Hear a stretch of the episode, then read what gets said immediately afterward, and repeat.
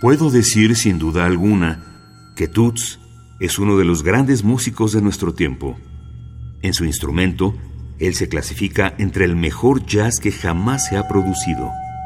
Él llega al corazón y te hace llorar. Hemos trabajado juntos más veces de las que puedo contar y siempre me hace volver por más.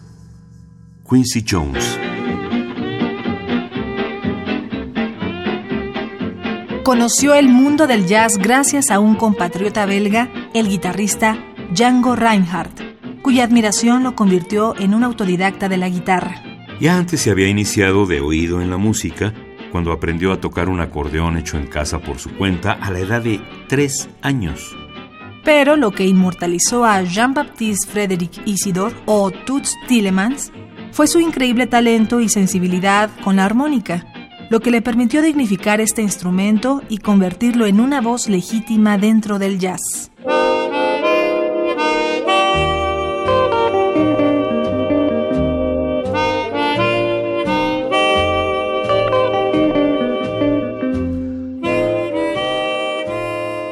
Antes de que Django Reinhardt se volviera su ídolo, seguía con ahínco la música de Charlie Parker, de quien se podría decir recibió la influencia del aliento. De hecho, su apodo Toots fue tomado de otras dos leyendas de los instrumentos de viento, el saxofonista Toots Mondello y el trompetista Toots Camarata. Durante este periodo de incubación, que coincidió con la alemana de su natal Bélgica a principios de los años 40, Toots Tillemans podía decir en 1945, a sus 23 años de edad, que era un músico de tiempo completo. En 1949 entró a una jam session celebrada en París donde no solo tocó con su ídolo Charlie Parker, sino con otras leyendas del jazz como Sidney Bechet, Max Roach y Miles Davis, quienes se volvieron sus profetas musicales. Un año antes, Tillemans había realizado una breve visita a los Estados Unidos para una pequeña participación a la que asistió el agente de Benny Goodman, clarinetista y director de orquesta de jazz. Al poco tiempo de regresar a Bélgica, Tillemans recibió la oferta de tocar con él.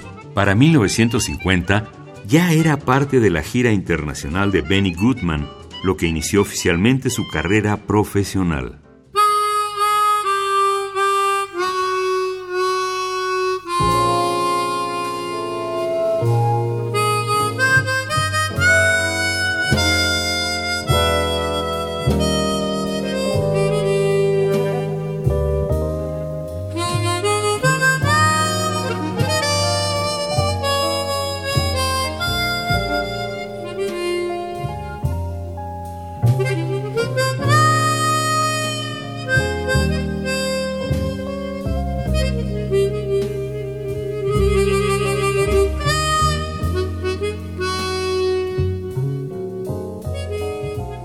Entre las grandes figuras con las que compartió el escenario están Ella Fitzgerald, Pat Metheny, Shirley Horn, Joe Pass, Bill Evans, Quincy Jones, Peggy Lee, Herbie Hancock, Paquito de Rivera y más de una vez Miles Davis volvería a aparecer. Incluso se sabe que John Lennon compró su primer guitarra a Rickenbacker después de ver la interpretación de Tillemans en un concierto en 1959. Fue un músico cuya carrera no dejó de ser reconocida. Recibió un doctorado honorario de la Universidad Libre de Bruselas y en 2001 fue unido a la nobleza de Bélgica al ser nombrado barón por sus contribuciones musicales.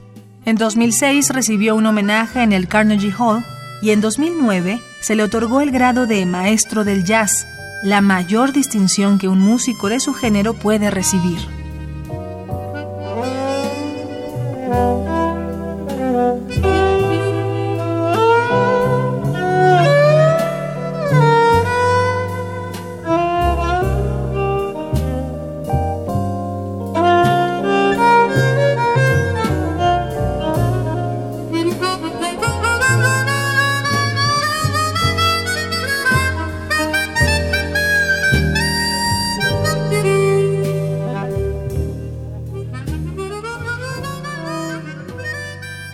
El enorme viaje musical de su vida, iniciado el 29 de abril de 1922, concluyó el pasado 22 de agosto de 2016 en su casa de Braine-l'Alleud, en Bélgica.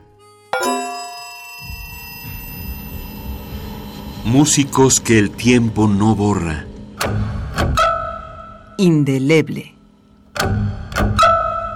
Indeleble.